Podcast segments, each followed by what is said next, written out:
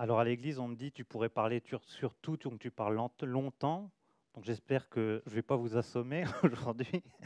On pourrait parler longtemps puisqu'il s'agit de Éphésiens. Je ne sais pas si vous avez reçu dans le programme les détails de sur quoi j'allais parler aujourd'hui ou pas. Non. Personne n'a lu le texte avant. Ça fait rien. J'ai prévu une petite introduction. En fait, c'est un texte que j'étudie moi-même dans notre église, donc on avance au fur et à mesure. Et puis je reprends une prédication, la dernière que j'ai eue avant, mais euh, pour vous, je dois faire une introduction un peu plus longue, puisque à l'église là-bas, je ne peux pas expliquer tout le temps à nouveau la lettre, donc je vous l'explique. Alors, qui c'est qui n'est pas parti en vacances cet été? Il y en a plein qui ne sont pas partis en vacances. Là, on peut partir à un autre endroit. Vous imaginez dans votre tête, c'est pas Aslan, c'est pas, c'est Éphèse. Éphèse, une ville magnifique au bord de la Méditerranée. C'est une ville très intéressante à l'époque de Jésus, donc, parce qu'il y a les arts qui sont très développés, le théâtre, ils ont une grande bibliothèque, ils ont tout ce qu'il y a d'événements sportifs aussi, l'industrie est bien développée, ils ont l'agriculture, la finance et ils ont un port. Le paysage, j'imaginais que ça devait être au bord de la mer, et puis le soir, vous avez le soleil qui se couche et ça reflète une ville idyllique. Entourée de collines, les collines, c'est des troupeaux de moutons, des ovins, des arbres fruitiers, ça a l'air merveilleux. Quoi. On se dit, ben, j'ai envie d'y vivre. Quoi. Il y a tout ce qu'il faut, tout ce qu'il faut pour vivre correctement. Mais qui, sente, qui est au centre de cette ville d'Éphèse? Artémis ils croyaient pas en. Nous, on croit en l'argent, donc c'est le, notre centre, c'est l'argent. Maintenant, dans nos, dans, nos, pays occidentaux, on les chrétiens, on croit en Jésus. Et là, le centre, c'était Artémis. On croyait à Artémis, une déesse qui personnifiait notamment la maternité, la fertilité. Et euh, elle était cruelle. On disait qu'elle était responsable des famines et des morts d'enfants. Donc c'était un peu space. Un élément en plus dans cette ville, donc on était dans cette ville, on était déjà un petit peu dans le centre du monde plus élevé. On était vraiment dans un endroit où ça valait le coup, une communauté qui vivait des choses vraiment importantes avec tout ce qu'elle avait de magnifique. Elle avait aussi la quatrième merveille du monde antique. C'était ce temple, justement. 115 mètres de long, 55 mètres de large, 127 colonnes de 18 mètres de haut, et élevé tout sur un podium de 10 marches. Donc une construction qui a été ordonnée par le roi de Lydie. Vous connaissez Crésus, riche comme Crésus. Ah ben, il avait de la thune et puis il a construit cet énorme temple. Ça a été reconstruit en 300 avant Jésus-Christ et on peut imaginer qu'au temps de Paul, il y avait encore ce temple qui était là. Et ça fonctionnait comme une banque. En fait, c'était aussi la banque, ce temple. Il y avait un autre aspect intéressant avec cette banque, avec cette banque, avec ce temple, c'est que c'était un endroit d'asile, un droit d'asile inviolable. Si vous arriviez dans le pont, pourtour de, ce temple, dans les 400 mètres environ, on disait, tous les malfaiteurs pouvaient, euh, avaient finalement un droit de protection et inviolable. Donc vous imaginez la clique de personnes qui pouvaient tourner autour de ce temple. Et il faut aussi noter, j'ai pas trouvé beaucoup d'éléments sur le détail, mais vaut mieux pas fouiller, il y avait des cultes à mystère. Donc le mystère, tout ce qui est sorcellerie, tout ce qui est, euh, toutes ces choses-là.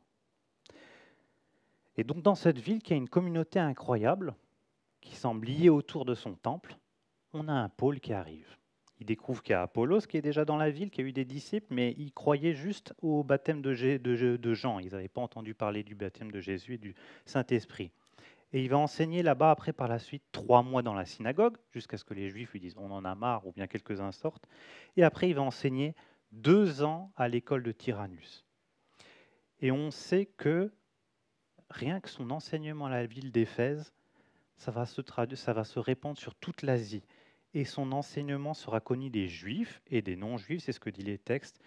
Tout le monde a entendu la parole du Seigneur. Il n'y avait pas de moyens comme chez nous, mais tout le monde a pu l'entendre. Donc il avait vraiment un, on pourrait dire ça, une mission vraiment qui a bien fonctionné. Ce qui l'accompagnait aussi, Paul, c'était des miracles extraordinaires, qui, il faut le noter, c'est les signes distinctifs des apôtres.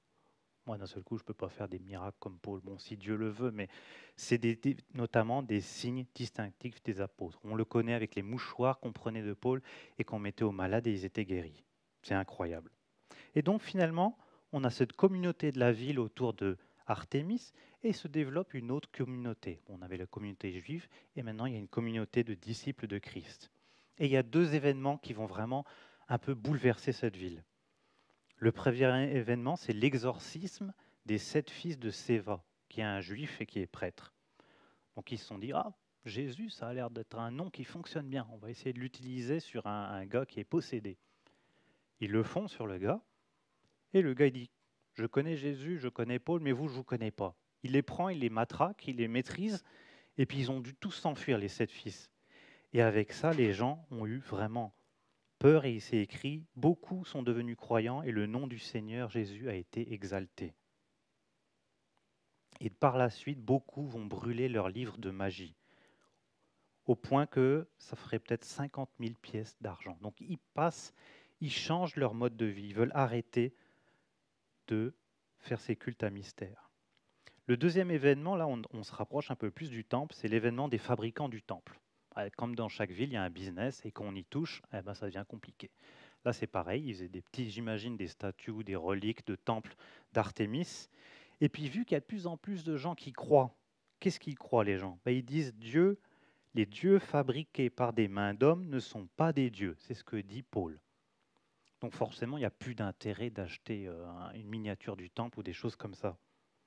Et ça, ça a fait que le business de ces gens-là s'effondre qu'il y a une révolte des artisans, qui soulève la population contre les croyants.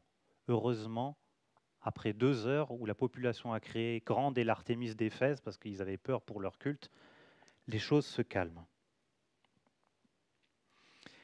Par la suite, on apprend que Paul quitte les Éphésiens, puis il se retrouve à Millet, puis Millet, c'est 50 km au sud d'Éphèse. Et il demande aux anciens de venir. Et là, on découvre où il leur laisse son dernier message et ils pleurent ensemble sur la plage et ils s'embrassent et ils savent qu'ils vont plus jamais le revoir. Donc on voit vraiment qu'il y avait de l'amour entre les deux. Et on en reparle encore en Apocalypse, donc dans la lettre à l'église d'Éphèse, et le reproche qu'on lui donne, c'est vous avez abandonné votre premier amour. Donc on voit que c'est un point important, l'amour. Et dans la lettre aux Éphésiens, si on regarde un petit peu le mot qui ressort le plus, le champ lexical le plus important, c'est des recherches, hein, mais c'est vraiment ce mot de l'amour. Donc c'est cet amour qui est important, qui est au centre. Je ne sais pas si vous avez déjà lu la lettre aux Éphésiens. Oui? Enfin, je vous le conseille. Mais beaucoup de gens disent Ah, la première partie, 1, 2, 3, ah, c'est de la théologie, c'est embêtant, c'est ennuyant. Moi, je préfère. Euh, 4, 5, 6, c'est la pratique. Et c'est vrai, la lettre est coupée en deux. On a une partie théologique un petit peu, enfin, qui parle des choses qui nous dépassent de Dieu, et les choses plutôt pratiques. Mais il faut savoir que moi, si j'enlève mes lunettes, ben, je ne vous vois plus. Et ben, cette partie théologique, c'est comme des lunettes. Si vous ne les avez pas, vous ne pouvez pas comprendre après la pratique. Vous pratiquez sans comprendre, mais pourquoi je fais ça finalement? Pourquoi je dois aimer ma femme comme euh, Christ il a aimé l'Église? C'est quoi ce truc-là? Enfin, On ne peut pas comprendre. Tandis que si on a vu le passage avant qui est théorique, on arrive à comprendre la suite, la suite qui est pratique. Alors je détaille jusqu'où on est, on est arrivé avec la prière qu'on va avoir aujourd'hui. Donc il commence avec une salutation. Après il dit que nous sommes tous on est béni en Dieu de toute bénédiction spirituelle en Christ. Toutes les bénédictions spirituelles sont en Christ. Après, il détaille le plan et les bénédictions. Il prie pour les Éphésiens pour qu'ils connaissent Dieu. Alors connaître Dieu, j'aimerais le dire, hein, c'est pas comme vous prenez une bibliographie de Obama puis vous la lisez. C'est pas vous prenez une bibliographie de Jésus puis vous la lisez. C'est le connaître comme euh, je connais mon frère, je connais certaines personnes ici, on, connaît vraiment. Donc c'est une connaissance pratique et vraie. Après, il dit qu'on est passé de la mort à la vie, rendu à la vie par la grâce. Nous étions tous morts et on est rendu à la vie par Christ. Après, il rajoute encore autre chose. Païens et juifs, nous sommes unis par la croix de Christ. Est-ce qu'il y a des juifs ici ou des gens qui sont d'origine juive? Bah, À la base, on était out, on n'était pas dans le plan. Dieu aurait pu très bien dire bah, je continue avec les juifs, et puis, et puis on voit dans les actes que les gens ne comprenaient pas que les non-juifs étaient rajoutés. Ça a été quelque chose d'assez compliqué, ça a amené des grandes discussions, notamment en acte 15. Et donc on se retrouve face à un mystère qui est enfin révélé. Les païens, donc nous, qui ne sommes pas juifs, pas d'Abraham, on est quand même des héritages, on participe à un même corps, on a une même promesse, on a une même famille. Et qu'est-ce que souvent partage une famille? C'est le même sang. Et nous, on a le même sang, on partage le sang de Christ qui nous a purifiés. On arrive donc au passage de ce matin, donc Éphésiens 3, 14 à 21. Est-ce que vous avez une Bible? Non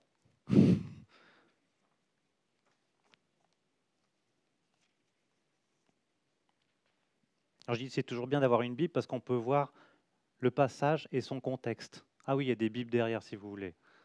Donc euh, sentez-vous libre de vous lever puis d'aller en chercher une si vous voulez. Donc je la lis dans la traduction Colombe. Donc après avoir détaillé tout ça, il dit, il écrit, C'est pourquoi je fléchis les genoux devant le Père, de qui toute famille dans les cieux et sur la terre tire son nom, afin qu'il vous donne, selon la richesse de sa gloire, d'être puissamment fortifié par son esprit dans l'homme intérieur. Que le Christ habite dans vos cœurs, et que vous soyez, par la foi, et que vous soyez enracinés et fondés dans l'amour, pour être capable de comprendre avec tous les saints quelle est la largeur, la longueur, la profondeur, la hauteur, et de connaître l'amour du Christ qui surpasse toute connaissance, en sorte que vous soyez remplis jusqu'à toute la plénitude de Dieu. Or, à celui qui, par la puissance qui agit en nous, peut faire infiniment au-delà de tout ce que nous demandons ou pensons, à lui la gloire dans l'Église en Christ Jésus dans toutes les générations, au siècle des siècles. Amen. Jusque-là, la parole. On va aborder trois points. D'abord, c'est pourquoi. Après, la requête de Paul, on va un petit peu l'expliquer.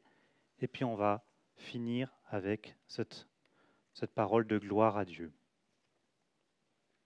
Vous avez remarqué que dans le texte, ah, c'est cool, c'est projeté à peu près, dans le texte, c'est écrit C'est pourquoi je fléchis le genou. Nous, on lit souvent rapidement, puis on ne lit pas franchement dans les détails, mais on pourrait se demander Mais pourquoi il écrit C'est pourquoi? Alors retenez qu'il fléchit les genoux, donc il a vraiment de la révérence pour le Père. Fléchir les genoux, euh, on ne fait pas ça n'importe où, n'importe quand. Paul a déjà écrit plusieurs fois c'est pourquoi, en Éphésiens 1.15, en Éphésiens 3.1, et là, en Éphésiens 3.14, c'est pourquoi, à cause de cela, c'est pourquoi. Pourquoi il dit ça avant sa prière? En Éphésiens 1.15, on peut noter qu'avant il disait qu'on est scellé par l'Esprit, et c'est pourquoi. En Éphésiens 3.1, car par lui, Christ, nous avons les uns les autres accès auprès du Père, et c'est pourquoi, à cause de cela. Et là, en Éphésiens 3.14, ce c'est pourquoi renvoie par la foi en lui, donc en 3.12, par la foi en lui, nous avons la liberté de nous approcher de Dieu avec confiance. Paul prie parce qu'il sait avoir accès auprès du Père.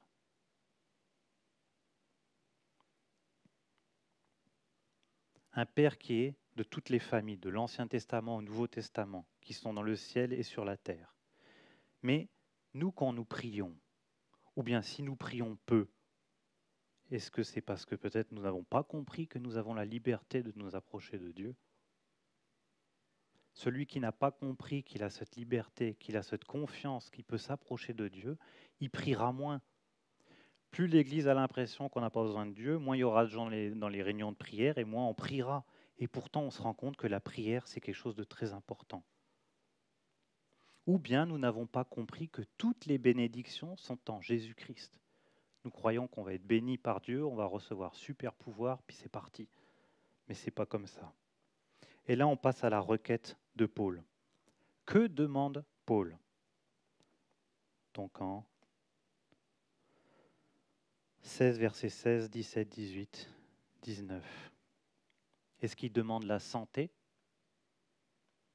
Est-ce qu'il demande la richesse matérielle? Est-ce qu'il demande le succès? Est-ce qu'il demande le pouvoir? Est-ce qu'il demande des maisons? Est-ce qu'il demande des amis? Parce que vous pouvez avoir tout ça, mais si après vous êtes en galère, ça ne vous change rien. Alors que si vous êtes changé de l'intérieur, ça change quelque chose. Qu'est-ce qu'il demande? Il demande d'être puissamment fortifié par son esprit dans l'homme intérieur. Vous allez me dire, c'est quoi ce charabia? Être puissamment fortifié par son esprit dans l'homme intérieur. Eh bien, c'est l'Esprit Saint qui travaille directement en nous. Que sert-il d'avoir toute chose si en nous on est capoute, on est foutu, on est détruit? On n'arrive plus à être correct en nous. Ça ne sert à rien. Et ce puissamment fortifié par son esprit dans l'homme intérieur, ça renvoie aussi dans le contexte au verset 13, où il dit Aussi je vous demande de ne pas perdre courage à cause de mes tribulations pour vous. On a cette petite communauté qui est à Éphèse, et puis ils apprennent que leur grand pasteur, Paul, est en prison. Il y a quoi de décourager C'est comme si on venait vous prendre Jonathan et Mathias, puis on les met en prison dans la ville. Vous faites quoi tous ensemble? Vous feriez quoi ensemble? Vous direz, euh, on vous regarderait comme ça, puis comment faut s'organiser après? Ils vont se dire, on a, notre porteur, celui qui nous a toujours porté, qui est plus là, qui est out. Donc ça a lieu de déprimer. Puis là, il dit, non, continuez et fortifiez-vous par l'esprit. Il ne dit pas fortifiez-vous par vous-même. Hein.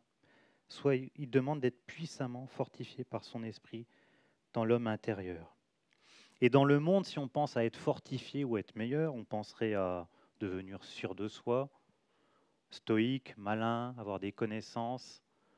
Dans le monde, c'est ça, être fortifié intérieurement un petit peu. On deviendrait finalement un gros égoïste. Quoi. Mais la déclinaison de Paul pour cette requête, donc d'être puissamment fortifié intérieurement, elle dit que Christ habite dans vos cœurs. Alors encore un autre charabia. Comment, Christ peut habiter dans mon cœur? Par la foi et que vous soyez enraciné, donc comme un arbre, fondé comme une construction dans l'amour. C'est étrange. Hein? et pour être capable de quoi qu'on a ça, donc on a crise dans nos cœurs, puis on est enraciné et fondé dans l'amour, être capable de comprendre avec tous les saints quelle est la largeur, la longueur, la hauteur, la profondeur. Puis là, ça semble s'arrêter, puis ça continue et de connaître l'amour du Christ qui surpasse toute connaissance. Et le résultat, c'est d'être rempli jusqu'à la plénitude de Dieu. Ça, c'est un message clé, c'est un passage clé, parce qu'il est vraiment à la jonction entre la théologie qui nous parle du plan de Dieu et la pratique. Comme si vous voulez vous dire, attention, avant de passer à la pratique, n'oublie pas qu'il y a une étape qui est importante. Et cette étape passe par l'action en nous, par l'Esprit Saint, devenir fort, pas par nous, mais par l'Esprit Saint. Christ habite dans vos cœurs. C'est étrange ça. Il y a plusieurs fois dans la Bible, je crois en, deux, en, en Colossiens 1.19 et Colossiens 2.9, où il parle aussi de cette plénitude qui habite, de Dieu qui habite Christ. Et ce qui est intéressant, si on regarde le mot habiter, c'est vraiment pas euh, il vient et puis il s'en va, c'est résidence permanente. Je ne vais pas dire squatter, mais il vient vraiment permanent, en résidence permanente en nous. Alors on pourrait se dire, génial, il y a juste Christ en nous, c'est merveilleux, et c'est vrai que c'est merveilleux. Mais souvent, ce que je, trouve qu'on regarde à Christ, on dit Christ, il m'a sauvé, c'est super, c'est merveilleux, mais finalement, il y a deux faces. Quand vous regardez à la croix, vous dites merveilleux, il est mort pour moi, c'est vrai, c'est génial, mais il y a une autre face. C'est la condamnation de notre péché. Quand on regarde la croix, on doit quand même se dire, bah zut alors, par mon péché, il y a le Fils de Dieu qui a dû mourir sur la croix. Non mais j'ai vraiment, excusez-moi de le dire, j'ai vraiment merdé quoi. Ça a amené un chaos incroyable au point que le Père doit donner son Fils pour mourir pour nous c'est aller très loin. On voit toute l'ampleur du dégât que l'homme a pu faire et qui doit être réparé par Christ. L'autre face, c'est clair qu'il a porté notre péché et qu'il amène la réconciliation avec Dieu. Donc l'amour. Si on croit qu'il est mort pour les péchés et qu'on veut changer de vie. Et en Romains 6, 4, 9, il parle aussi de Christ en nous et il dit que pour nous, c'est la crucifixion de la vieille nature. La vieille nature, c'est euh, le péché. Alors vous avez deux, deux déclinaisons. Les péchés, on pourrait dire, tout le monde dit le mensonge, la pornographie, ça c'est le, le haut du iceberg. Mais dans le fond, dans notre cœur, le péché, qu'est-ce que c'est? C'est de dire, moi, Michael, je loue Dieu, mais dans le fond, je sais que j'ai raison. Je sais que moi, j'ai les meilleures solutions. Mais louer Dieu comme il est Dieu, bah, pour l'humain, c'est pratiquement impossible. On se met toujours en premier, on n'arrive pas. Donc on a besoin de ce changement en nous. Et Christ en nous, c'est tuer tue toutes ses passions, il tue cette vieille nature et nous permet de marcher dans l'obéissance. On devient esclave de la justice au lieu d'être esclave du péché. On il nous dit après qu'on marchera par l'Esprit, Romains 8. Et comment est-ce possible Parce qu'il le détaille quand même. Hein. Il dit Christ habite en vous et il le dit par la foi. Alors la foi, c'est encore un, de ces mots compliqués.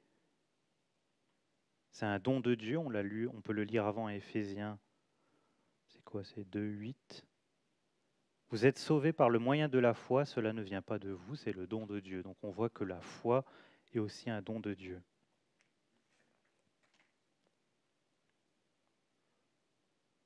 Donc prier pour Paul est important pour la fortification, pour se fortifier. Et on voit que en Romains 10, 17, la foi vient de ce qu'on entend et ce qu'on entend vient de la parole de Dieu. Qu'est-ce que vous lisez tous les jours? Qu'est-ce que vous regardez tous les jours? De quoi vous vous nourrissez tous les jours? Bah, Moi, c'est clair, je ne l'ai pas dans la poche, mais c'est mon téléphone. Toutes ces bêtises qui passent, tout ce qui nous passe. On commence à A, puis on finit à Z, on ne sait plus où on a commencé on est nourri par ça, on est nourri par la consommation, par les publicités, par, par la peur qui est, qui, est, qui est donnée dans les, dans les infos et tout ça. Et tout ça, ça nous nourrit. Mais il nous dit on doit être notre foi. Si vous voulez vraiment vous approcher plus de Christ, mais nourrissez votre foi par la parole. Jésus, quand il répond à Satan, il dit L'homme ne vivra pas de pain seulement, mais de toute parole qui sort de la bouche de Dieu. Et quand il dit se nourrir, de toute, euh, de toute parole qui sort de la bouche de Dieu, il ne dit pas qu'il faut juste lire. Pause téléphone.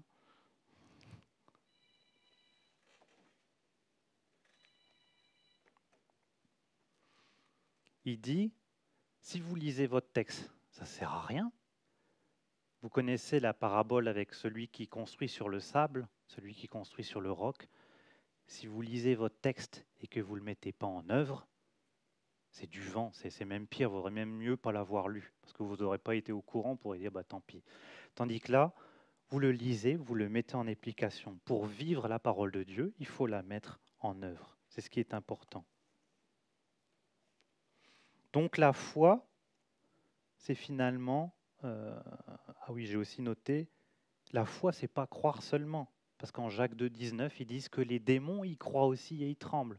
Vous pouvez croire qu'il y a un Dieu, puis pas vous confier en lui. Hein. Il dit, ouais, il y a un Dieu, mais je ne me confie pas en lui. Ou bien vous pouvez avoir une foi, puis dire aux pauvres, bah, débrouille-toi. Alors que là, il te dit, si ta foi passe pas à l'action, ta foi, elle est morte. Ça sert à rien. Et la foi, elle accepte toute la parole sans se rebuter. On lit ça aussi dans Romains 6, où ils disent qu'ils acceptent toute la doctrine qui est donné par les apôtres. La foi, c'est l'assurance des choses qu'on espère, la démonstration de celles qu'on ne voit pas. Dieu, vous ne le voyez pas, et pourtant il est là. Et la foi, elle se base sur la puissance de Dieu. La foi se basera jamais sur votre puissance à vous, parce que dans ce cas-là, c'est mort, on rentre tous dans le mur. On est tous basés sur la puissance de Dieu. Et cette puissance se révèle surtout dans la résurrection de Jésus-Christ dans la vie de Jésus-Christ, qui nous, qui nous transforme complètement. Donc on a vu Christ habite dans la foi, dans vos cœurs, par la foi, et maintenant enraciné et que vous soyez enracinés et fondés dans l'amour. C'est écrit quoi Pour être gentil avec tout le monde? Alors faut pas être méchant avec tout le monde, hein. mais il dit non, pour comprendre et connaître. C'est marrant que là, le mot amour, il l'associe à comprendre et connaître. Il l'associe pas premièrement à un sentiment. Ça ne veut pas dire qu'il n'y a pas de sentiment dans l'amour, mais que la compréhension et la connaissance nourrit l'amour. Si vous savez que quelqu'un a fait quelque chose pour vous, ben, ça vous touche. Si vous ne le savez pas, ça ne va pas vous toucher. Donc il faut quand même le connaître et un peu le comprendre. Et après, il passe à une autre expression avec cette largeur, cette longueur, cette profondeur et cette hauteur. Est-ce que vous comprenez ce que ça veut dire, ce, terme? J'ai essayé de chercher beaucoup, j'ai entendu plein d'explications dessus. il y en a un qui, une explication qui était intéressante et qui disait donc être capable de comprendre avec tous les saints, donc ensemble. Hein, on ne peut pas comprendre tout seul l'amour parce que sinon l'amour vous pouvez pas le vivre tout seul, mais avec les autres. Pour le comprendre avec tous les saints, et dit juste avant que vous soyez enracinés et fondés. Enraciné, qu'est-ce qui est enraciné dans, la terre? Un arbre, par exemple. Et puis quand il pousse, il va où? Et puis quand il prend les racines, c'est en bas. Et puis après, fonder, fonder dans l'amour, bah, c'est les fondations. Les fondations, ça va comme ça, comme ça. On a on a la fondation. Et puis il veut dire donc que enraciné, fondé dans l'amour, ça renvoie à cette largeur et longueur, la fondée, on est fondé dans l'amour, et la profondeur et la hauteur, c'est profondeur enracinée dans l'amour et qui pousse vers le haut. Alors il ne dit pas qu'on peut tout atteindre, justement, il dit que ça, surpasse tout. Mais c'est la meilleure explication, il y en a d'autres, hein, c'est la meilleure explication que j'ai trouvée pour cette largeur, longueur, profondeur et hauteur. Et après, il dit que l'amour surpasse toute connaissance. L'amour surpasse toute connaissance. On connaît le mot connaissance, hein, ça apparaît déjà dans Éden, l'arbre de la connaissance du bien et du mal. Est-ce que ça s'est bien fini? Non, ils ont pris le fruit, puis ils ont découvert qu'ils étaient nus, puis après c'est, c'est les choses mauvaises. L'amour, souvent on le comprend aussi mal, parce que quand les pharisiens ou les disciples, je ne sais plus, demandent à Christ quel est le plus grand commandement, il dit c'est aimer Dieu, euh, tout ton cœur, toute ta force, euh, toute ton âme, toute ta pensée, peut-être il rajoute aussi toute ta pensée. Donc aimer Dieu, aimer Dieu, plus important. Et après, aimer son prochain comme soi-même. Et après, qu'est-ce qu'il dit? Les deux, là, ça fait toute la loi. En fait, tout ce qu'on n'arrive pas à, à, faire dans notre vie, tout ce qu'on n'arrive pas à obéir, c'est aimer en fait. On n'arrive pas à aimer. Et comme quelqu'un l'a dit dans sa prière, merci de ce que tu as changé mon cœur. Et eh ben notre cœur, à la base, c'est un cœur de pierre, un cœur, un cœur sec. Et, notre problème dans la vie, le seul problème, à mon avis, euh, la Bible dit correctement, pour moi aussi, nos problèmes dans notre vie, on a, on n'arrive pas à aimer. Nous ne savons pas aimer correctement. Nous ne savons pas aimer Dieu, nous ne savons pas aimer notre prochain parce qu'on s'aime tellement qu'on oublie tout le reste. Vous vous rendez compte, donc si on aimait vraiment, on respecterait tous les commandements. Donc ça veut dire tout ce que Dieu a demandé, toute sa parole, on la prendrait entièrement. Donc c'est largement supérieur à la connaissance. Ça sert à quoi de connaître si on ne sait pas aimer? Jean 15, 10 aussi dit, Si vous gardez mes commandements, vous demeurez dans mon amour. Parce que les commandements de Dieu ne sont pas là pour nous embêter, c'est pour construire un monde où on s'aime et qui fonctionne vraiment, puisque c'est lui l'architecte qui a tout prévu. Et si on suit cet amour et qu'on s'en remplit, on est rempli jusqu'à l'état de plénitude de Dieu. Toute la plénitude de Dieu.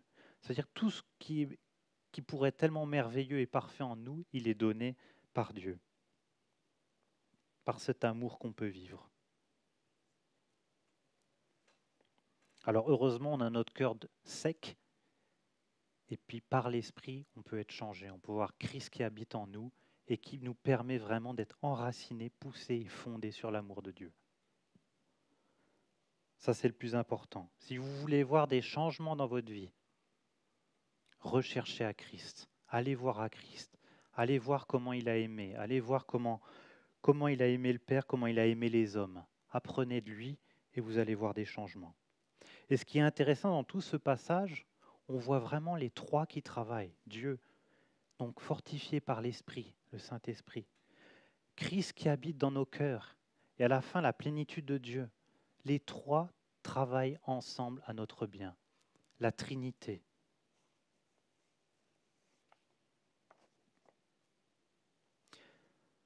Après avoir vu ce passage magnifique, nous passons au 20-21. Et là, je raconte une petite anecdote. J'ai fait mes études à Genève. Et puis, on reçoit, euh, comme dans toutes les églises, enfin, dans pas mal d'églises, un verset de l'année. Alors, euh, les gens, ils aiment bien ah, un verset de l'église pour l'année. Et puis, dans cette église, donc je vous lis le verset, hein, Or, à celui qui, par la puissance qui agit en nous, peut faire infiniment au-delà de tout ce que nous demandons, peut faire infiniment au-delà de tout ce que nous pensons ou demandons ou pensons. Puis ça s'arrêtait là. Donc ils avaient dit, bon ben merci Dieu, c'est génial, il peut faire infiniment au-delà de ce qu'on demande et de ce qu'on pense. Puis ça pose un peu la question de comment on lit sa Bible. Moi-même, je me la pose aussi à moi, je vous dis à vous, mais c'est pareil pour moi. Quand vous prenez votre Bible, ça commence avec qui? Ça commence avec Dieu, ça finit avec Dieu, ça commence pas avec Michael, puis ça finit avec Michael. Le problème, souvent, les gens, ils lisent leur Bible, on lit comme un, un livre de recettes, quoi. Et on oublie que c'est pour la gloire de Dieu que c'est pour la gloire de Dieu en Jésus-Christ et dans les générations et au siècle des siècles. Nous, on rêve que Dieu fasse des choses merveilleuses pour nous, mais est-ce qu'on veut des choses merveilleuses pour nous, pour sa gloire? Là, ça change déjà toute la donne. C'est plus du tout le même, même verset.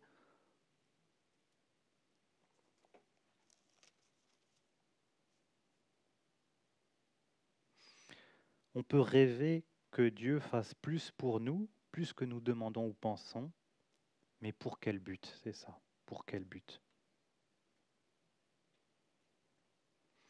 Et puis il y a un théologien qui disait que maintenant, on avait une, une approche de la Bible, donc très centrée sur nous-mêmes, qu'est-ce qui va me faire du bien, ou bien ils appelaient ça aussi la théologie du Père Noël. Vous avez votre liste, alors ça ne veut pas dire qu'il faut présenter nos requêtes à Dieu, hein, mais vous avez votre liste, et puis le Père Noël, il va, il va vous répondre à ceci ou à cela. Et ce passage montre clairement que euh, si vous avez quelqu'un qui vous amène plein de cadeaux, ça ne va pas changer. Par contre, s'il peut vous changer de l'intérieur, là, ça change la donne. C'est ça qui est le plus important. Et on pourrait se dire, est-ce que ce verset est étonnant? Est-ce que c'est étonnant que Dieu fasse plus que nous demandons et ce que nous pensons? Nous, qu'on pense, on est là. Vos voix ne sont pas mes voix. Ces voix, elles sont là-haut. Juste avant, il a dit que son amour surpasse toute connaissance. Donc tout ce qu'on peut penser même, tout ce qu'on peut demander, ça va être en dessous de toute connaissance, et puis lui, il est carrément au-dessus. Par son amour, il est totalement au-dessus. Donc pour conclure, je dirais qu'il est important de prier Dieu, car Christ a ouvert le chemin avec assurance. Il faut prier pour qu'il nous fortifie par son esprit dans l'homme intérieur. Parce que vous ne pouvez pas prier euh, pour que tout aille mieux, qu'il vous fortifie par le Saint-Esprit. Que Christ habite dans nos cœurs et qui fortifie aussi notre foi. Prions pour que l'on puisse finalement être rempli jusqu'à la plénitude de Dieu. Pourquoi j'insiste sur prier? Ben, Une bénédiction, c'est jamais sans une source. Vous pouvez être béni, mais il faut que ça soit lié à quelque chose, ça ne va pas sortir de nulle part. Plus vous êtes lié à Dieu, plus votre bénédiction arrivera. Donc la bénédiction pleine et entière et surtout spirituelle ne vient que si nous nous développons à la source de Christ. Et Dieu ne veut pas que nous connaissions son amour de l'extérieur, mais qu'on puisse vraiment le vivre de l'intérieur et avoir un changement de cœur. Je vous invite à prier.